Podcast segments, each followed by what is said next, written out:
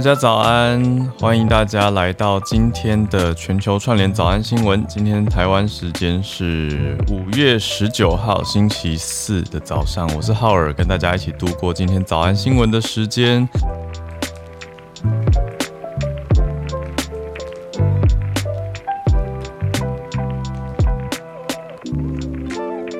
今天还是来整理一下新闻哦，尤其是今天一开始要先跟大家。嗯，更正一下，我昨天讲错了。我昨天我觉得是我的一个印象，因为小鹿不是在讲 Agoda 吗？然后我就我就马上瞬间想到我自己那个时候一开始看到 Agoda 这个品牌的时候，去查资料就看到说，哎，有一个很接近的字叫做 Pagoda，Pagoda 是佛塔嘛？我就昨天直接讲成说，哦，Agoda 就是佛塔的意思，这是一个错误的说法，请大家。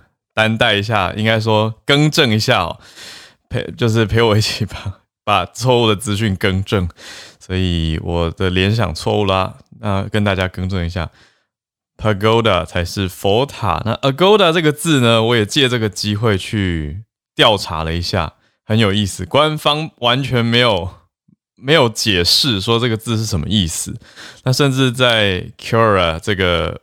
有点像是英文版的雅虎知识家的平台上面有一个自称是 Agoda 的员工，他是资深员工，他他写他的职称是 Senior Manager，是一个资深经理。他说他去上班的第一天就很兴奋的问同事说：“所以 What does Agoda mean？”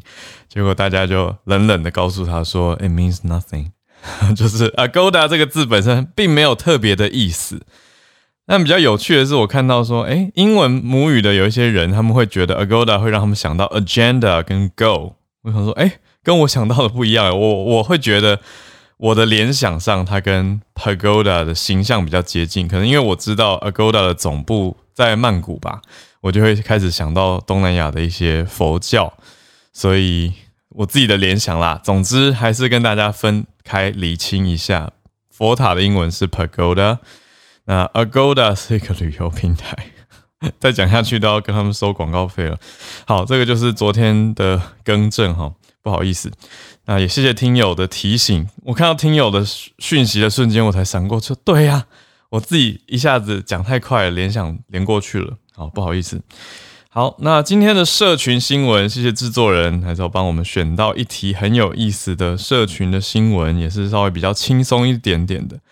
啊，我会觉得轻松啦。有一些人也许会觉得，嗯，阴谋论吗？会不会就是讲到 UFO，呃，应该讲 UFO，UFO 哦，Unidentified Flying Object，UFO 啊，不明飞行物。好，不明飞行物呢，UFO 第一次，呃，经过了半个世纪，五十年过去了，美国又再次的举办了 UFO 听证会。不明飞行物的听证会，那当然是由美国的国防情报官员举办啊，哦，所以我们要来报道，不是不是民间只是一个 UFO 的爱好者而已哦，不是只是爱好者团体，而是由国家安全的角度啊，国防的情报官员来对外举办。为什么会这样讲呢？就是因为一直以来很多人会把美国的军事、国防跟太空当中的神秘力量，就是到底美国有没有跟外星人接触？很多人都在讲嘛，就是五十一区啊，什么什么这些东西的。好，那会一起来联想，所以我才说，诶，也不是只是喜欢太空，或是所谓太空迷，或是 UFO 迷会特别有兴趣。那至于这个听证会的内容，这个 public hearing 里面讲什么呢？国防部是在理清这些所谓。UFO 不明飞行物的来源到底是什么？结果听证会越办越神秘。这个内容呢，说许多的东西超出了政府的解释能力范围。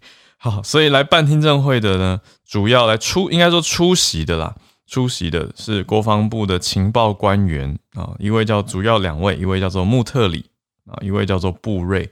那这两位出席联邦众议院的情报委员会。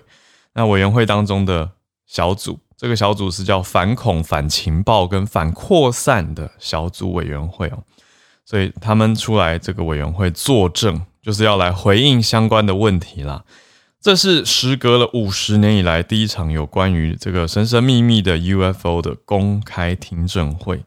那刚刚讲到的布瑞呢，他是海军情报局的副局长，他就说啦，新成立的国防部任务小组在官方登记的所谓 UFO 或者官方的说辞用词，其实不叫 UFO，是叫做 UAP（Unidentified Aerial Phenomena），它是看为不明的或者无法确知的、无法辨认的空中现象。啊，这个 UAP 的事件数量呢是增加许多的，那到了现在是增加四百件，结果说明用词非常非常的小心，所以布瑞啊跟他其他国防部的主管情报单位的安全事务副部长，刚刚讲到穆特里，他们两个人在说明 UAP 的时候都很小心，那就。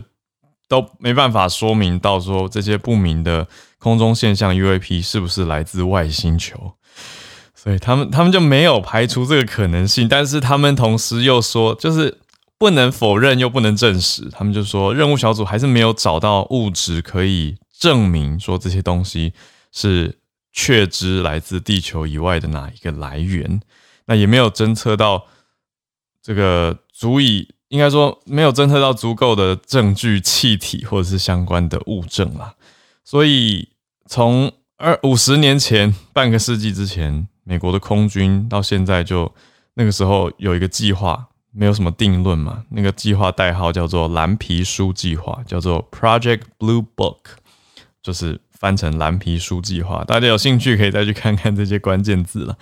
那这个 UFO 的调查计划过了这么久，现在半世纪之后再次有公听会，等于公开在大家面前说明，但是当然还是要很谨慎、很小心，并没有办法更新什么美国政府方的重大发现，也没有告诉大家说，对我们现在确知来源，只能说这个所谓的 unidentified 就是 unidentified。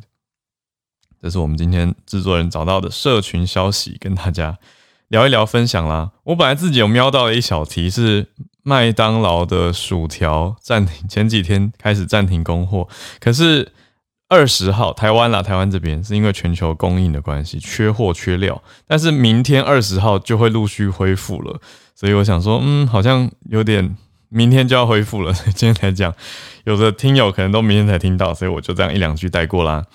好，那我们就来到今天的重要新闻盘点整理了。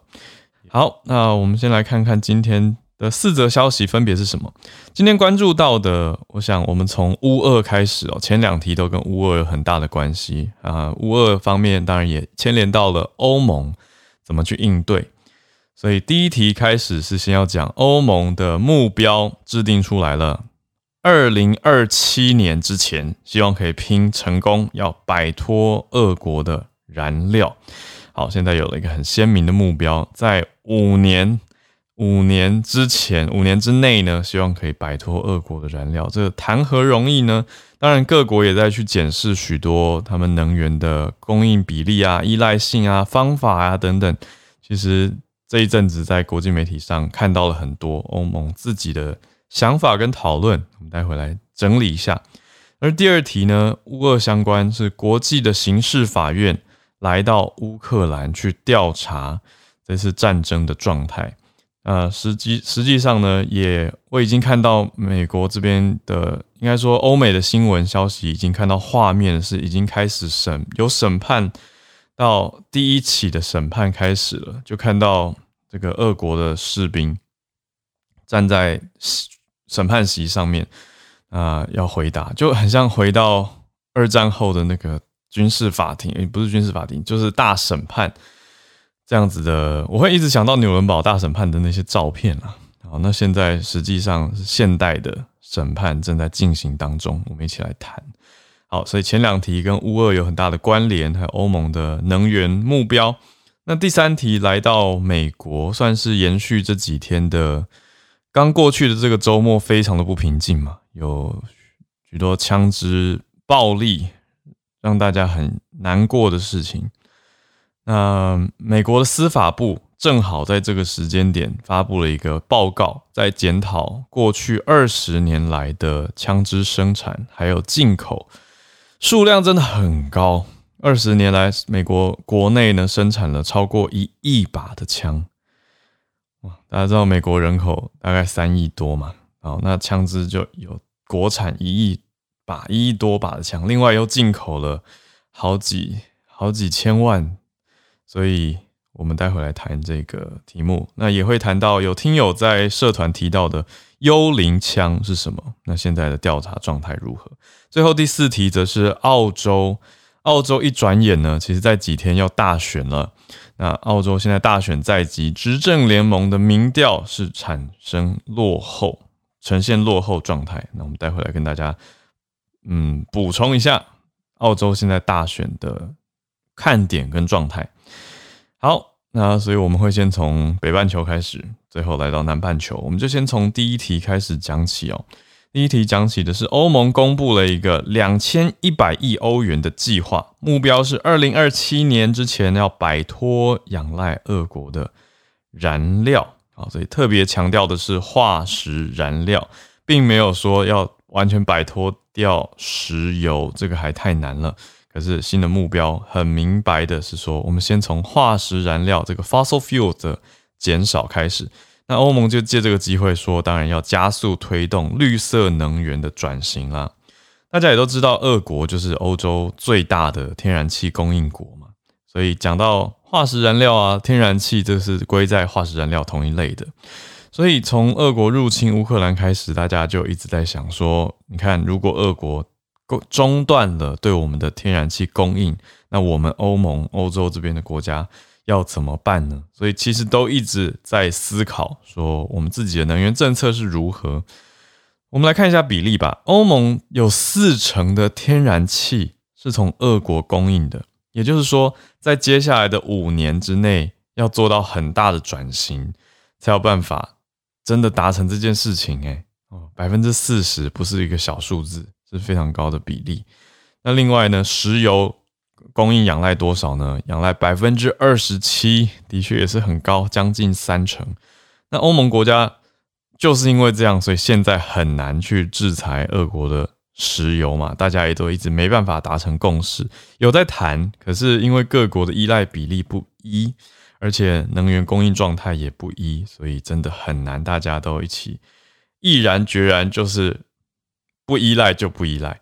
但是欧盟就开始提出了，欧盟的执委会就提出了一个所谓“三管齐下”计划，是哪三管呢？除了要跟俄国以外的国家进更多天然气，就是开始把这个百分比打散啊，我们不要百分之四十都在俄国了，我们来开始打散这个百分比啊，把某种程度上天然气鸡蛋放在不同的篮子里面了。那这是第一管，第二管是去加速推动再生能源啊，所谓 renewable energy。啊，再生能源的推动，再来呢，更加的努力节能是最后的一个管哦，所以开源跟节流都是这其中的两管。那另外的一管就是打散天然气供应的进口国，不要只是俄国，尽量跟其他地方分散一些。好，那现在欧盟层级的这个法规呢，不算是有约束力的方案啦。可是跟欧盟的二十七个成员国政府已经提供了建议。那能源政策呢，还是要由各国自己来处理。所以希望可以在二零二七年之前，从欧盟执委会的这个投资两千一百亿的欧元。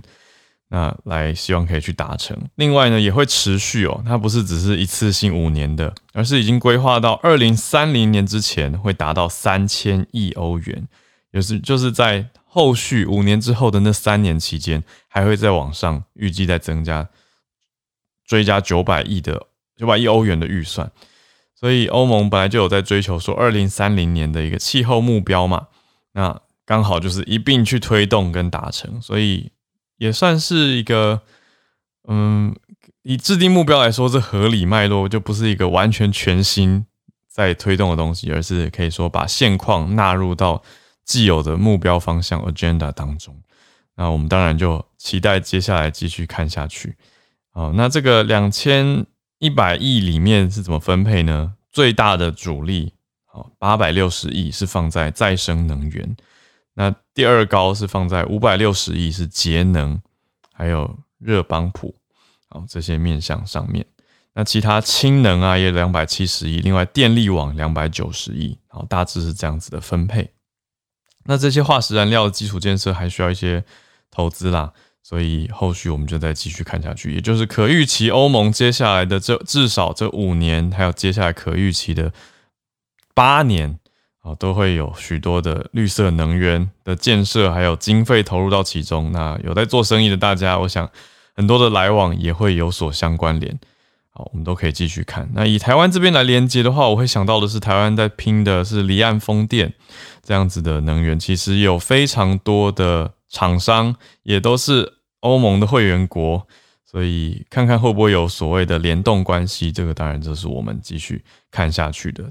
可是刚刚讲到这个投入经费主要会是在欧盟没有错，可是我们会不会有哪些可以再深化的合作呢？也许也是一个可以观察跟思考的角度，就会是一个我们跟欧盟可以是共鸣跟互相合作讨论的题目。这是今天第一题。第二题，我们来到乌俄的调查，调查什么呢？国际刑事法院出动了历年来最大的调查团。前往乌克兰来调查俄国的战争罪行，派出多少人？四十二人的团队，的确规模是颇大的。前往乌克兰去调查，调查俄国怎么样入侵乌克兰，而且涉及到的所谓战争罪行。那国际刑事法院就说了，这是他们成立以来最大规模的调查团队，那是由首席检察官他来对外。发表的，他对外表示说，我们调查队呢有调查人员、见识专家，还有支援人员，而且会跟乌克兰当局来合作。这位首席检察官他就发表了，他说，这是我们办公室成立以来最大规模的单一现场实地调查团。那成立是二十年前的事情，二零零二年，主要的这个国际刑事法院调查团，他们的任务就是要去调查世界严重的罪行。主要的团队会推进国际刑事法院管辖的犯罪调查行动，来帮助乌克兰国家当局。好，所以呢，其实这个当局啊，在二月二十四号那个时候是俄国入侵乌克兰，那大概是四天后，所以就是在入侵开始启动的四天之后呢，其实他们就已经宣布要对俄罗斯所涉及的战争罪行跟违反人道罪行。进行调查了，啊，特别强调这个点，意思就是说，不是因为后来布查等等才开始的，而是，嗯，刚刚讲到的这位卡，呃，这位主要的首席检察官，他叫做卡林汉啊，Karim Khan，Karim Khan，他四月的时候就有前往乌克兰调查过了，他当时就是去布查，呃，这个这城镇哦，那。有法新社的记者在四月二号就有拍到，就看到他啊，至少在现场目睹啊，不是拍到他，而是在现场目睹到说有许多的街头尸体。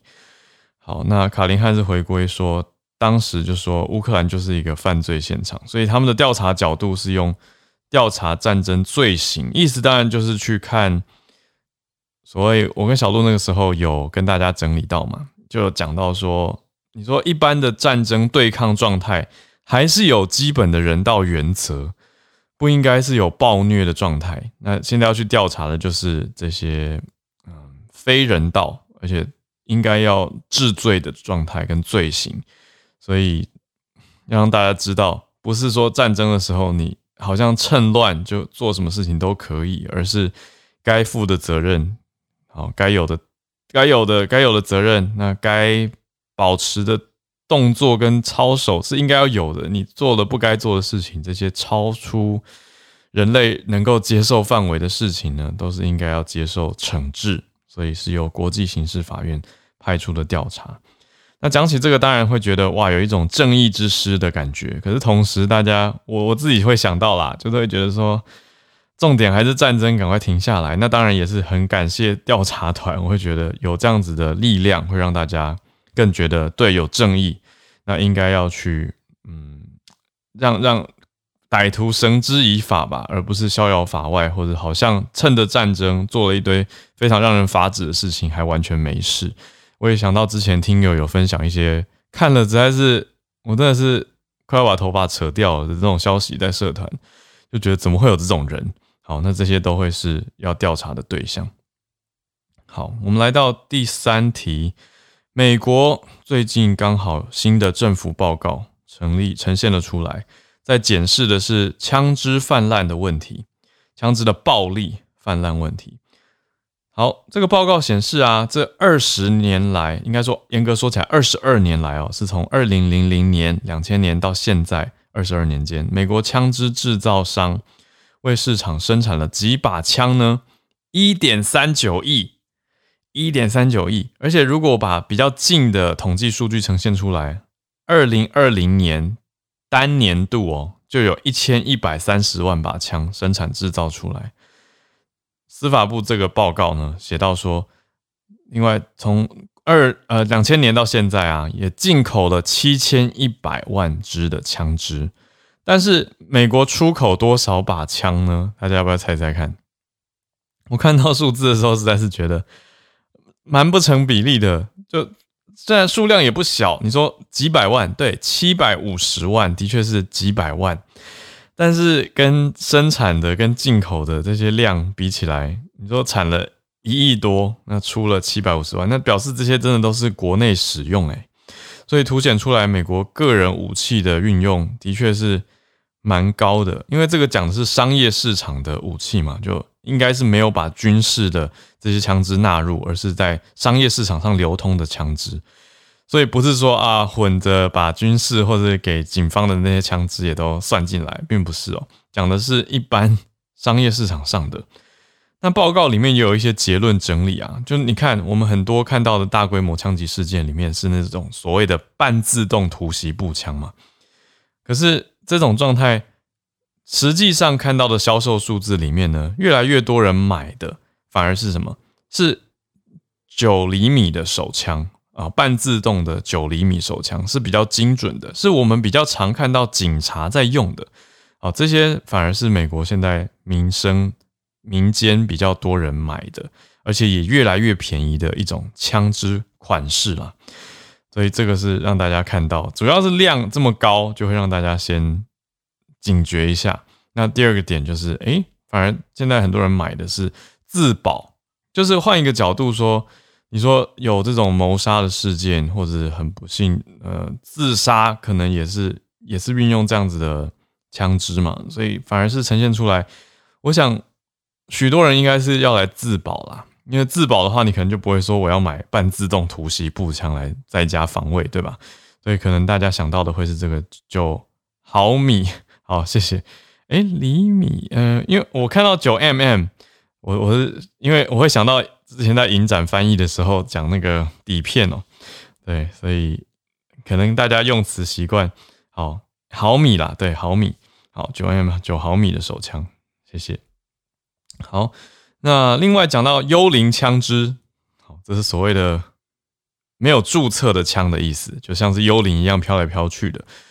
报告里面也显示到说，幽灵枪支增加了，就是没有注册，让大家没办法知道持有人。确切是谁的这些枪支增加？那这些枪的问题点最大的就是网络上你可以买得到一些零件，而且有的人会用 3D 列印机来制造需要的零件。天哪！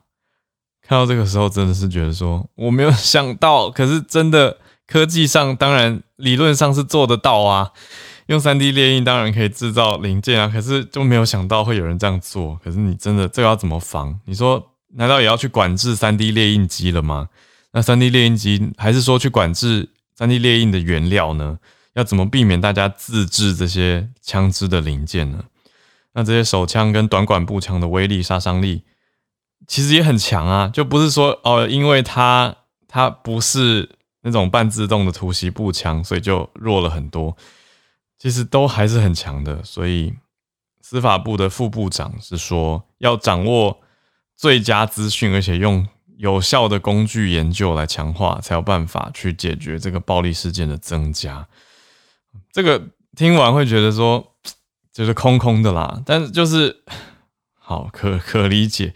可是看到主要啊，枪支死亡人数另外，我们拿另外一个数据来看的话，是 CDC 美国的疾管中心是说，二零二零年美国的枪支死亡人数是历史性的增加啊，所以二零年不就是 COVID 爆发的年份嘛，大流行开始的年份，也是那一年枪支死亡人数增加，所以跟疫情应该有有一些关联，影响到大家的生活，还有民生跟贫困的状态，这些都是嗯看到。枪支杀人案比前一年增加百分之三十五，那另外枪支自杀案件是增加百分之一点五，所以比较明显的是枪支杀人的事件。二零年的枪支凶杀率是每十万个居民里面就有六点一起，是二十五年来的新高。好，这个报告触目惊心啊，但是让大家，尤其搭着最近的事情，就会觉得哇。好，蛮蛮重，蛮沉重，也蛮重大。但是有了数字的概念以后，就接下来就是去检视逐年或是持续的这段时间有没有办法改善或减少，还是说大家还是越买越多呢？这个就会继续，我想美国社会也会继续辩论下去，因为有不同的意见跟想法。我们来到最后一题，澳洲即将要大选了，二十一号要投票，那。转眼就是礼拜六嘛，所以就很接近、很接近的时间。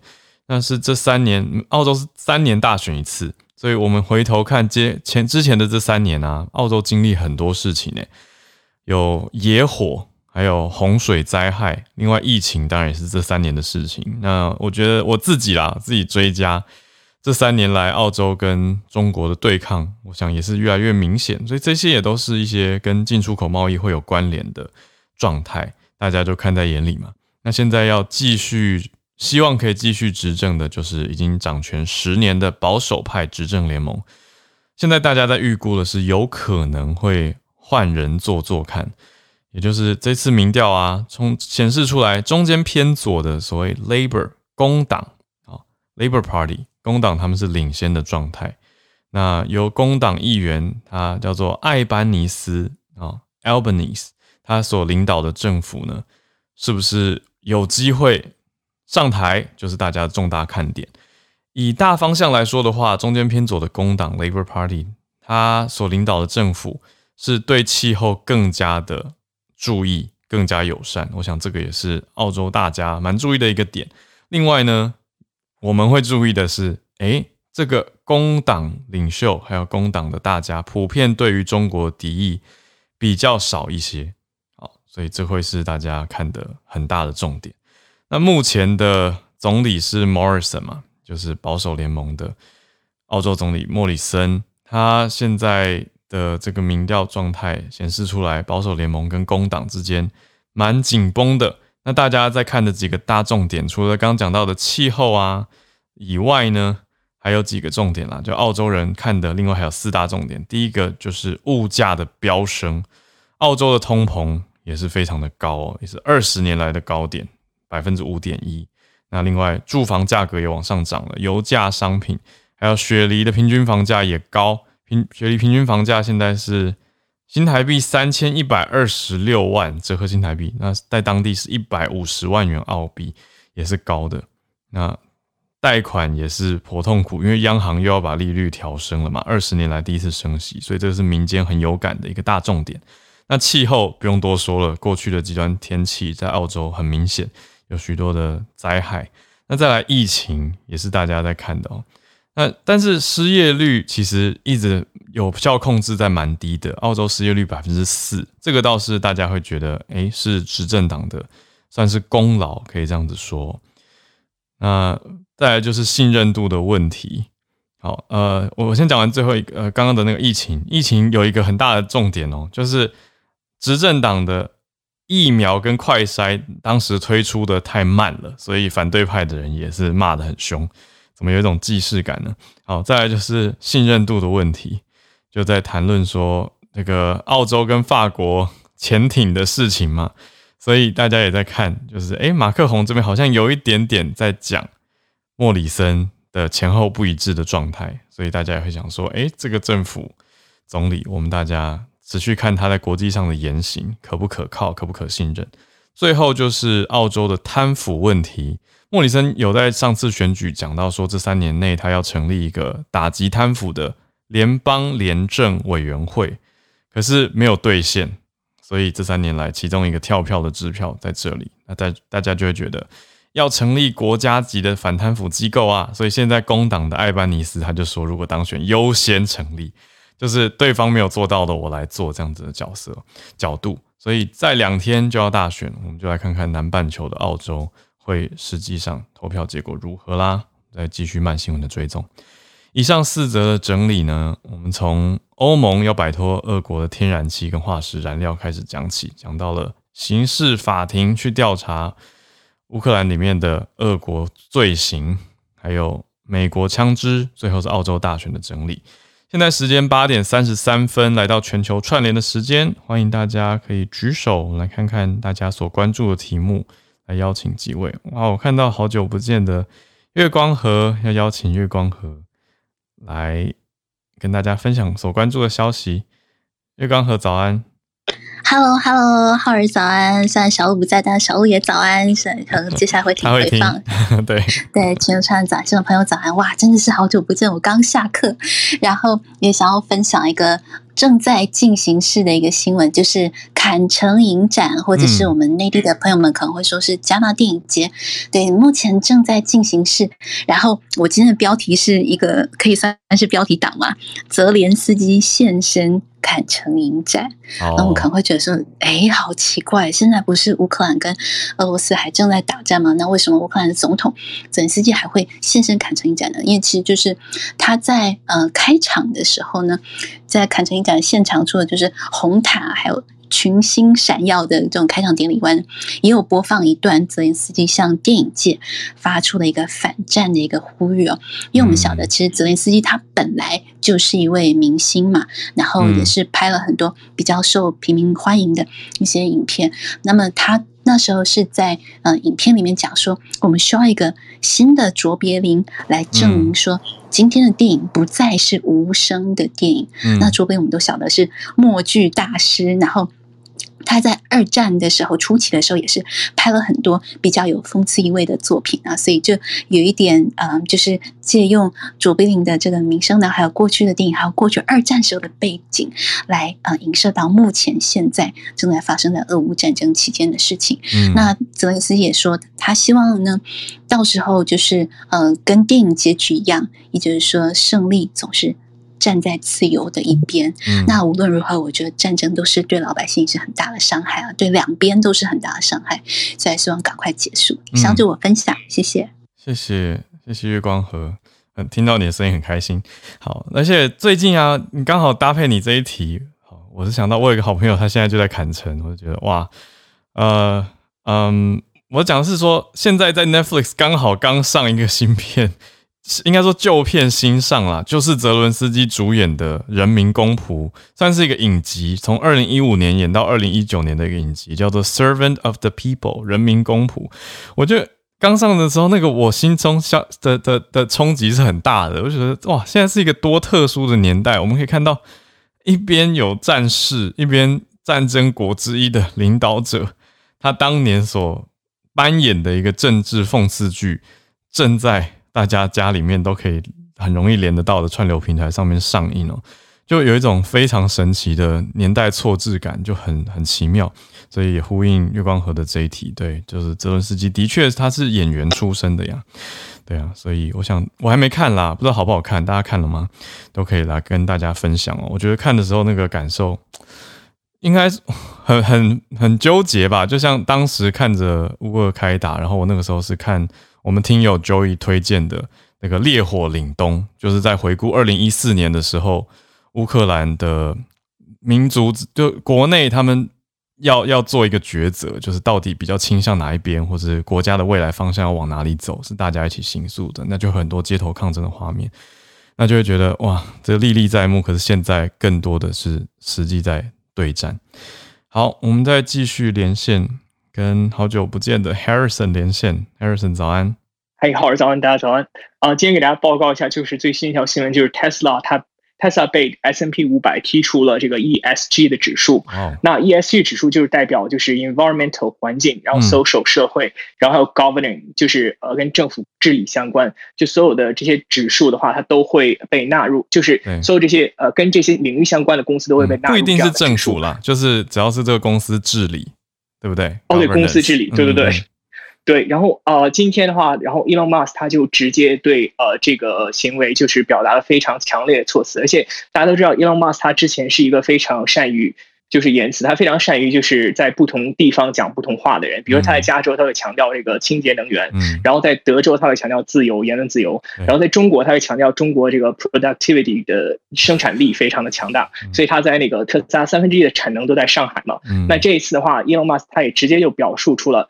就是民主党的一些政策，就是呃，social justice warrior，就是我们所谓的正义魔人。然后啊，刚刚那个说到这 ESG 指数呢，它就是必须要符合他们正义魔人的这个基调，你才能够去登上这个指数。那这一次就是我觉得呃，Tesla 它首先最近是在受 Twitter 风波。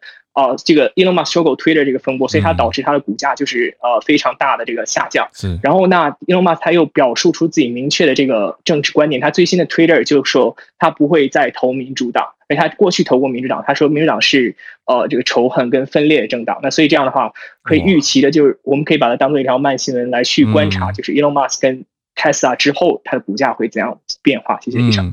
谢谢 Harrison。现在这几年企业。ESG 真的是非常非常热的一个大大题目，就是所有的企业都要来符合，因为算是一个国际的大方向了。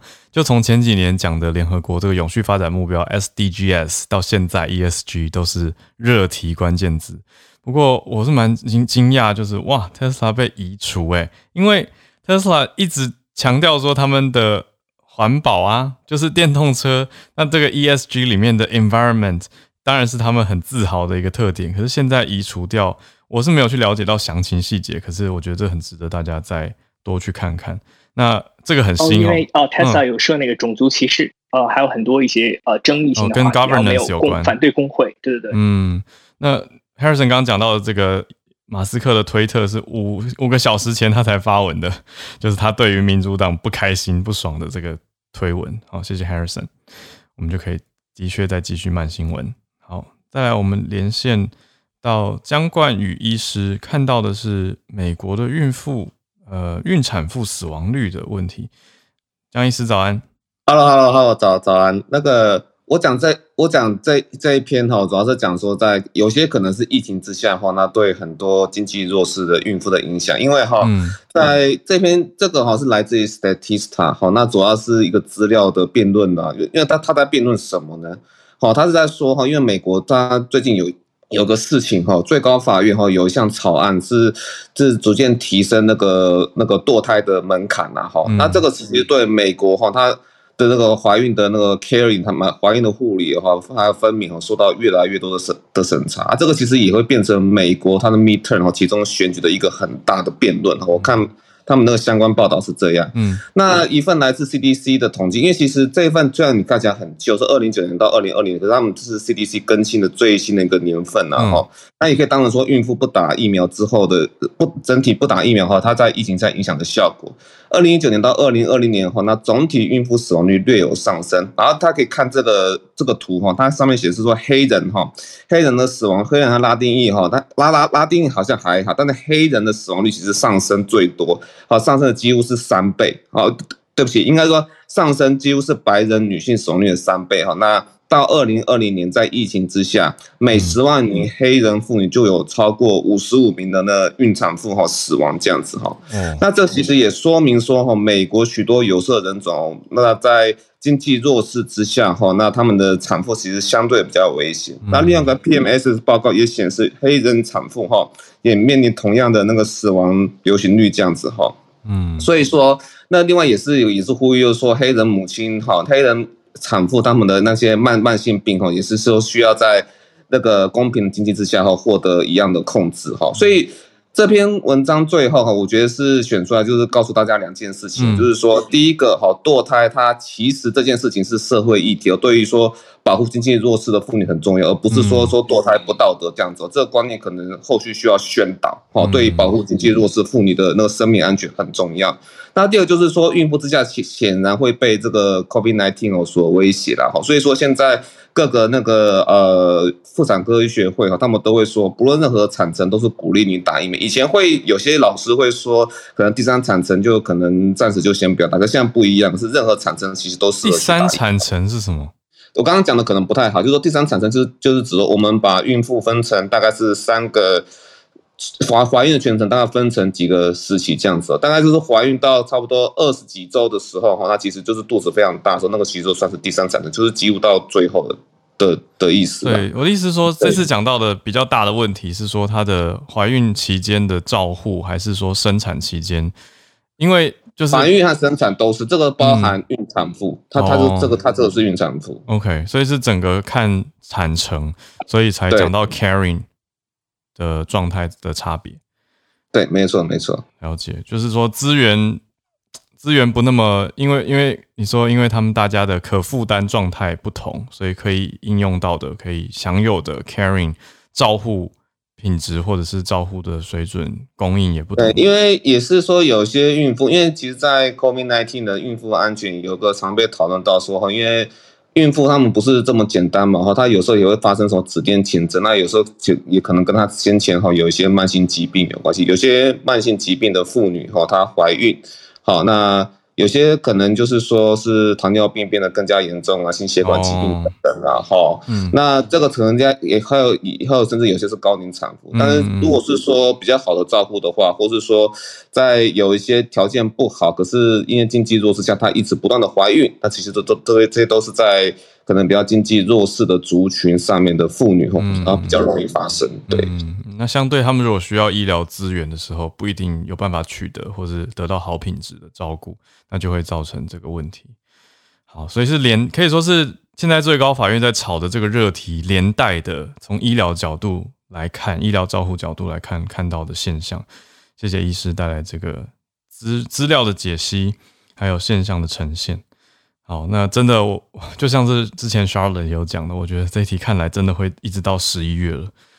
好，那我们继续连线到叶老师。叶老师今天关注了，哎，刚好也是美国，是哎，最近有看到美国婴儿配方奶粉最近有一些供应危机，是吗？老师对，嗯，Howard 早，呃，今天事实上这件事情其实要从二月的时候说起，嗯，就是。那个主要是因为美国有所谓的那个四大婴儿配方的品牌，那其中最就是最大的一家就是那个雅培，嗯，雅培的这个新美丽，那是就是 Similac，就是它其实一直我以前在美国的时候，那个也都是就是我的小孩也都是喝那个新美丽，那那个就是二月的时候呢，那个新美丽在密西根的工厂发生了。就是有那个小有四个婴儿喝了他们的那个婴儿配方之后，出现了这个细菌感染的问题。嗯，那其中有两个婴儿因为这样子就死亡，所以后来就是密西根的工厂就暂停，就是暂时关闭。结果因为在之前其实因为疫情的关系哈，生产已经就是说有那个缺料啦、缺工的问题等等。就已经是相当紧绷了。然后密西根的工厂这一关厂之后呢，就造成说，目前的状况是说，在五月的时候出现的是大概呃将近一半，就是我看到不同家的媒体的数字不太一样，但是就是超过四成的这个呃店呢都买不到这个新美丽的奶粉。嗯，那。因为这个，因为新美丽它有一个问题，就是说呢，它不只是它不只是在这个零售市场上面贩售。美国有所谓的 WIC program，就是 Woman, Infant and Children，它是提供给就是弱势家庭，就是低收入家庭的那个免费的。那个呃婴儿配方啦等等啦这些，嗯，那这个 Week program 提供的这个奶粉呢，提供的婴儿配方哈，常年常年也都是这个新美丽，嗯，所以这所以这样子的话，造成说就是全部都供应不上。那事实上这件事情已经惊动了美国的总统。那个前好像上星期吧，上星期就是那个呃，拜登有跟这个雅培，就是呃，有跟雅培就是呃聊聊。然后这星期是应该是那个 Congress，Congress 是众议院吧？嗯，众议院也有开始关心这个就是奶粉商的问题。那他们当然就是说。那个最近他们开始跟所谓的四大奶粉商都一起谈，但是主要其实最大的问题其实还是雅培，因为毕竟雅培是最大的公司，那它的一个工厂停产，然后造成就是供应的不及。因为当过妈妈的人都知道，其实小朋友的婴儿配方哈不太能够随便说换就换，嗯，尤其是肠胃比较敏感的小朋友，那个换了的话可能会拉肚子啦等等啦这些。所以一旦开始喝了的话呢，那个没有什么理由就不会随便换。那所以这个就是这个新美丽的这个缺货，造成非常大的危机。嗯，那有些我看到新闻，有些父母呢，甚至于会托朋友从海外想办法，因为海外像比方说在台湾的话，新美丽其实好像不是最大的品牌。嗯。至少我我女儿是这样跟我讲的，因为他们因为她在食药署，他们会抽查那个婴儿配方，嗯，那他们那个抽查的目标，那个很少有这个新美丽，而是其他的品牌，什么品牌我忘记了，但是就是说那个那所以有的有的那个美国的父母会托亲戚从海外买了，然后寄回去给他们这样子，嗯，哎。对，所以这个其实在美国已经，他已经那个呃，就是发生了大概一两个月有了，只是最近变得非常的严重。对，而且连总统跟国会都出面了，都非常。对对对对，谢谢叶老师。对，这一题是美国现在，特别是有孩子的家庭的特别有感的题目。那不管有没有孩子，在超市货架上也都会看到配方奶的奶粉缺乏。蛮重大的一个事件，谢谢叶老师，谢谢浩儿。好，那我们再连线今天最后一个串联，就是 Dr. Moore。哇，看到金曲奖入围，Dr. Moore 早安，嗨，浩儿早，还有听众朋友早。呃，呼应前面月光河讲到，刚刚是电影，嗯、我们现在讲的是音乐。那音乐其实就算换了一种音乐类型，也不会拉肚子，跟换牛奶不一样。好，还有奶粉。不过呢，现在已经来到第三十三届了。昨天公告的名单里面，总共有二零七二一，就是两万七百二十一件作品参赛。嗯，相较起现在疫情已经突破八万，其实参赛作品。也还好，没有那么多。然后最终选出了一百七十五件作品要去角逐这些奖项。那这一次的总招是阿迪亚老师。那很多网友们看到榜单就说这个名单很阿迪亚，可是呢，要跟听众朋友说明的是，其实不是这样的，因为他从外围，我们都是透过系统上去做评选，所以他会从呃最底层一直评评评评，然后进到第二轮、第三轮，最后。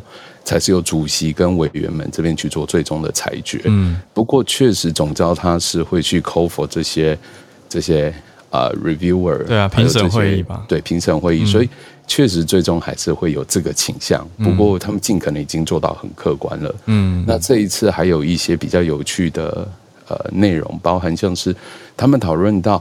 很多的专辑跟作品都那么的多元，现在是一个分众的音乐年代，嗯、那是不是未来应该选出的是十大畅销的一个单曲或者是专辑，而非就只有选那一首或一张作品？哦嗯、所以这个是他们在这一次在思考的，但是也知道我们可能在行作的过程当中会花。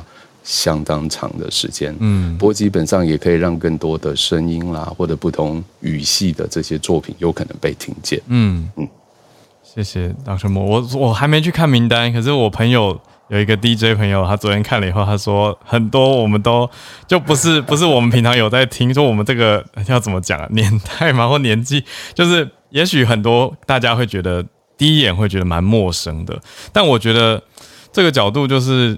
借由金曲奖，让更多的创作者被看见，不是吗？对，一则以喜，一则以忧，它其实也是到了一个抓交替的时间点了。因为如果你再不更新，永远看到的都是经典的这些歌手跟面孔，其实大家也会觉得说，金曲奖是不是就比较关注在某一个年代的这些歌曲或歌手。呃，所以看到一些新的面孔，或者是乐团跟专辑入围，其实是值得高兴的。不过它确实就会让大家觉得说，那金曲奖它的定位应该是什么？对啊，但是其实他们还是很靠近不同的参考值，包含像是商业啦，嗯、还有它的销售量啦、流行程度等等。嗯，所以对于奖项主办方，它其实也是不容易的一件事情。是啊，是啊，我有嗯。呃参与过一些些不同的奖项评审的过程，所以我就知道各种奖的举办，你要公正，要有一个好的评选标准。那去召开会议的时候，也会需要去引导或带着评审一起来思考怎么评。因为大家可以想象嘛，大家想象一下自己是评审，每个人都有一票，然后眼前有那么多不一样的音乐人，那么多精彩的作品，你到底要怎么选出所谓最好的那一个啊？我觉得这是很难的。所以刚刚 Dr. Moore 讲到一个，也许将来的方向吧，就是增加。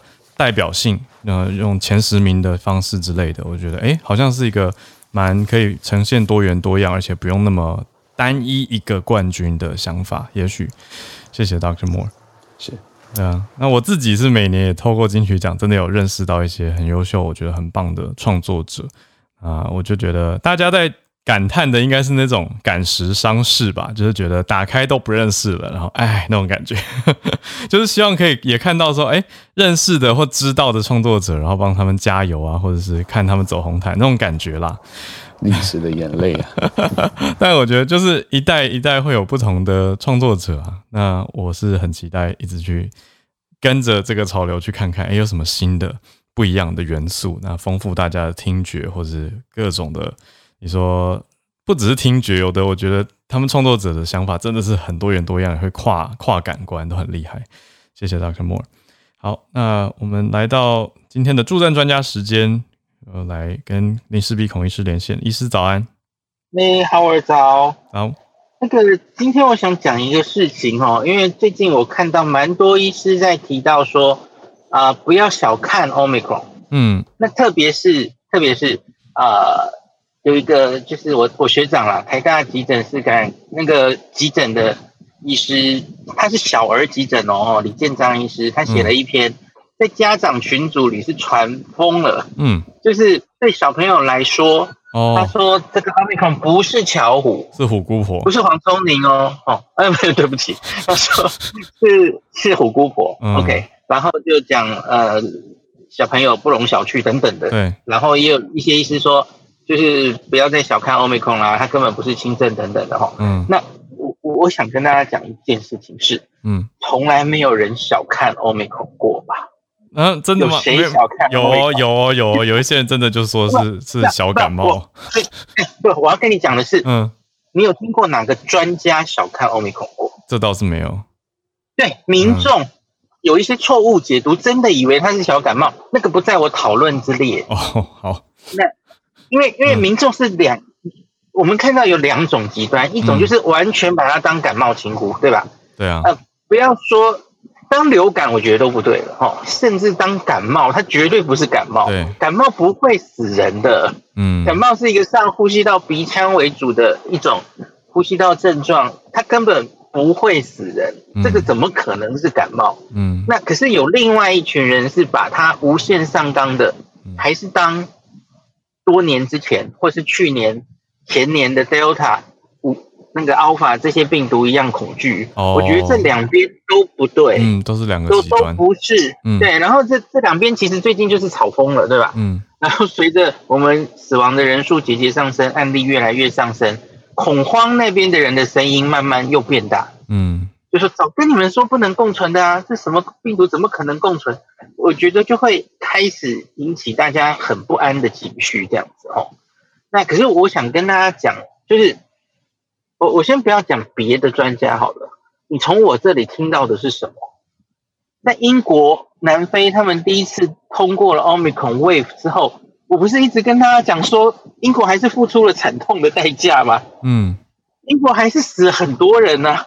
那我今天想要跟大家，我们我们先来讲日本好了，因因为我觉得接下来接下来我们会看的数字就是死亡的数字，嗯，重重症的数字，我相信绝对会节节上升，因为因为走向共存不可能没有代价的，走走这条路是很辛苦的，没有人说这条路是轻松的路啊，从来没有人说过啊。嗯，真真的那么简单？他已经流感化、感冒化的话，那那我们还那么烦恼干嘛？全世界现在还是新冠大流行的状态，大家不要忘记了。对啊，假如真的它已经这么简单了，我们就直接把它放进来，什么都不要管，双手一摊就好了，嗯、绝对不是这样嘛。嗯，那我们台湾这一波哈。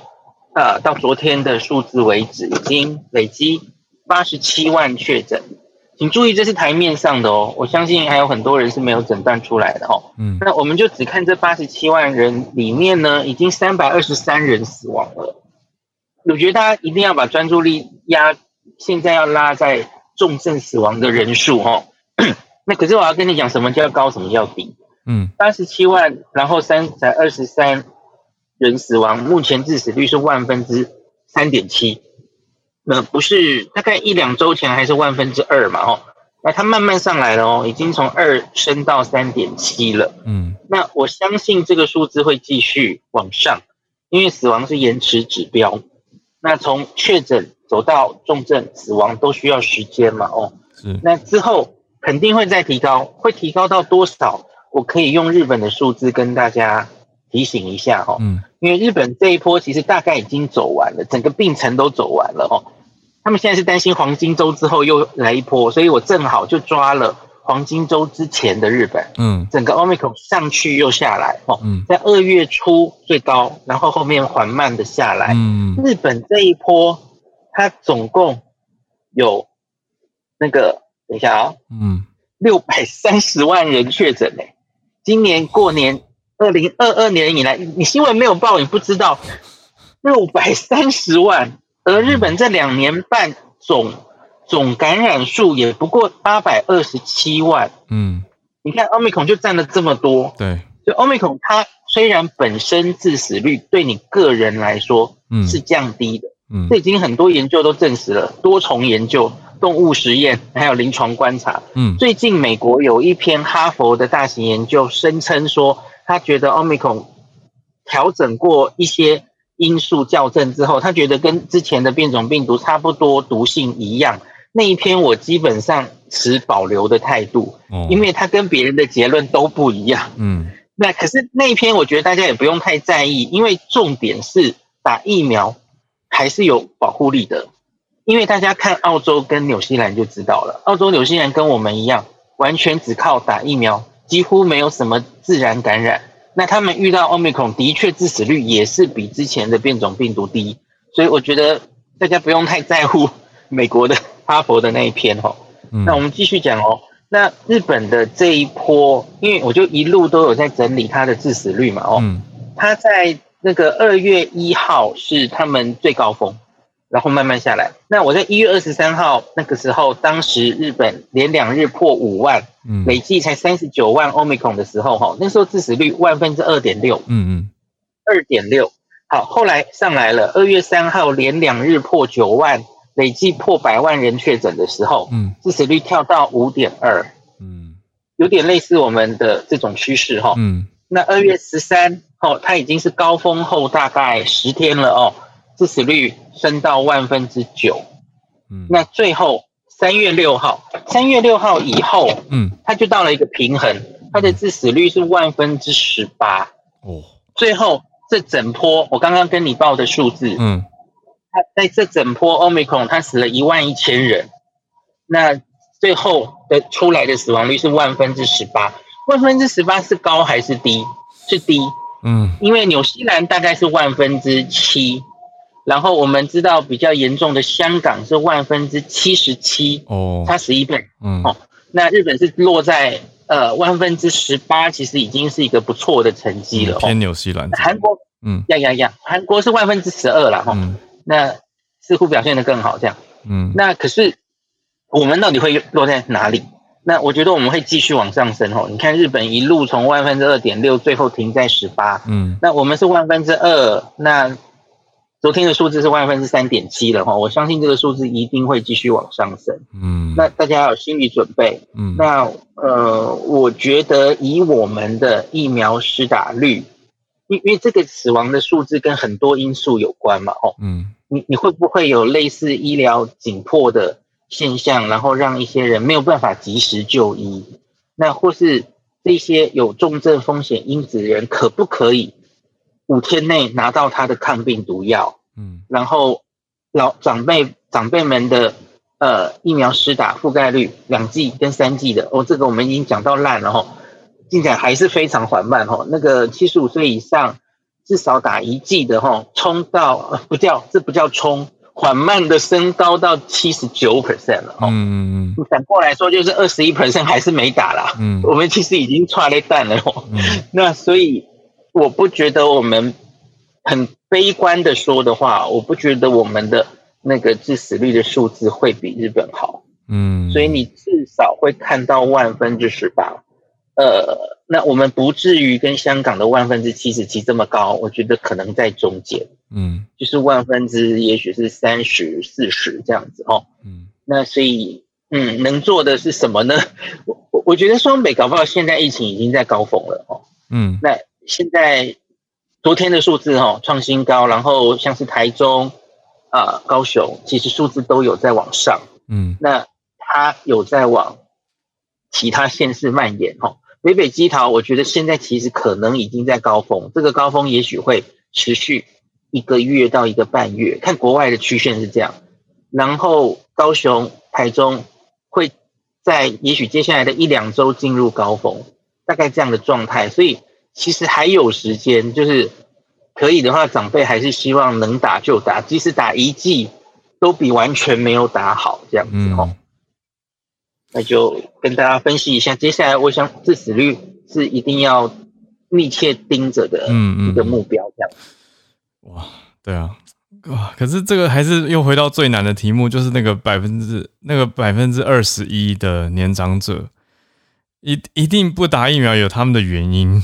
他们就是有有顾虑、担忧这些，哎，真的是很难呢。那那那，可是好像什么事都做过了，也没办法，也不可能都不出门啊，不可能都待在家。呃，他们现到目前为止相对躲得不错，因为我们看那个年龄分布了哈，嗯，就是六十岁以上，其实目前只占全部确诊人数大概十出头而已，嗯，这个算是低的，算是低的哈。那可是他们总不能躲一辈子，对不对？嗯，所以其实有点担心。那我们现在能做的事情就是，万一他们真的染疫的时候，要赶快把药物送到他们的嘴里，嗯，可以有效的避免进展到中重症。嗯，那这个有动起来了，然后，嗯，那个最近罗富每天都会公布嘛，哈，那个我们昨天发出了多少份口服药物，终于比较顺畅了，哈。那希望可以有效的抑制后续转成中重症的人数。嗯，感谢医师。好，就大家一起继续密切的关注啦。我觉得就是互相关心身边的朋友、亲朋好友，还有特别长辈的状态。那我也看到聊天室有一些朋友讲到说，试过很多的努力，可是长辈还是无动于衷，或者最后还是犹豫之下，觉得还是。不打的长辈当然还是有，因为我们刚刚以统计数据来说的话，百分之二十一的长辈是一剂都没有打过的嘛，所以还是一个蛮高的比例啦。但是就一起来关心跟注意，我觉得医师刚讲最后这个特别特别重要，就是保持好这些该有的资源的畅通，那就避免遗憾的发生。好啦，所以大家一起来加油串联。好，我可以补充一下吗？叶老师。不好意思，嗯，哎，因为大家在提到疫情的时候，好像都是把眼光放在新北啦、台中啦那些。其实，如果以每万名、嗯、每万人口的感染数来比的话，其实最高的是宜兰的南澳，然后其次就是花莲的秀林乡。哦，对，而且事实上，花莲昨天还有一千六百一十一个人感染。嗯，对。那其实是就是以那个每万名人口有多少人感染的话，这两个地方是可以说是呃那个全台湾就是感染率最高的地方，对，比例最高，对，所以那个当然就是说老人家，我认识的老人家啦，我觉得这个可能是一种心理问题，就是老人家不愿意去打，对，因为他会觉得说他呃就是只要他不出门，嗯。他就可以避免得到这个疾病，那这是他可以做到的。嗯，对，他会这样想。那但是他会觉得说，如果今天他去打了疫苗，然后发生了副作用，对，对，然后而且像我认识的一个老人家，他就很明白的跟我讲说，他的邻居打了疫苗以后，然后发生了那个不良反应。嗯，然后他说，我才不打这种东西。嗯嗯。他就一句话就很简单的就这样子，对，呃，下了结论，嗯、然后你也没办法劝他，因为他看到的是事实，嗯，对，就这样补充一下，对啊，可以理解老人家的想法，对，所以也谢谢叶老师的补充。好，所以疫情真的是很烦呐、啊，反正大家一起努力度过啦。我们明天早上八点继续串联，我们就明天见。大家祝大家有一个愉快顺利的礼拜四。明天就礼拜五了，好，明天见啦，大家拜拜。